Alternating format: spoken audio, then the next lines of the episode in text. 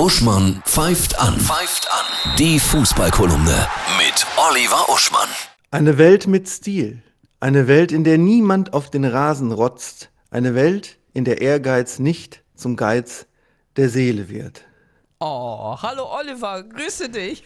Hallo Annette. Ein wundervolles Zitat.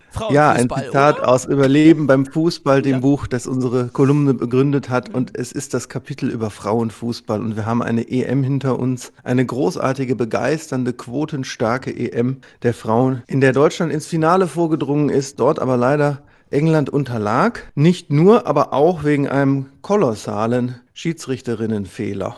Wo die ganze Welt gesehen hat, dass das Hand war und sie, ja, also ich kann nur immer wieder sagen, der Videobeweis ist ungefähr so nötig wie, und das gibt's tatsächlich, batteriebetriebene Gurkenglasöffner.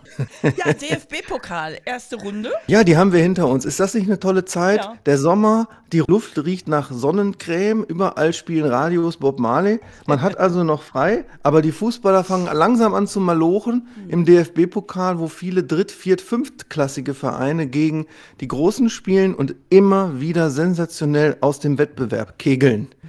Elversberg hat Leverkusen besiegt. Ja, Lübeck hat Rostock rausgeschmissen und die Stuttgarter Kickers, momentan fünfte Liga, hat den Bundesliga-Absteiger Greuther Fürth geschlagen. Und das ist doch einfach herrlich. Es gibt nichts Schöneres und Authentischeres als den Pokal. Absolut. David Der auch immer wieder beweist, dass jeder jeden schlagen kann. Und heute startet endlich wieder die erste Liga, erster Spieltag. Also eine Prognose machen wir nächste Woche. Ich muss noch sehr viel lesen. Ja, äh, quasi evidenzbasierte Sportwissenschaft betreiben.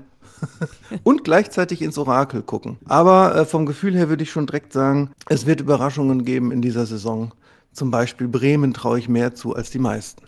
Und auf welches Spiel freust du dich besonders jetzt am Wochenende? Ja, auf das Auftaktspiel, das da heißt Eintracht Frankfurt gegen Bayern München. Und zwar vor allem deswegen, weil auch der Eintracht ich sehr viel zutraue. Die ist ja auch in der Champions League. Und vor allem, weil Mario Götze zurück in der Bundesliga ist, nachdem er sich in Eindhoven erholt hat und wieder die Freude am Fußball zurückentdeckt hat.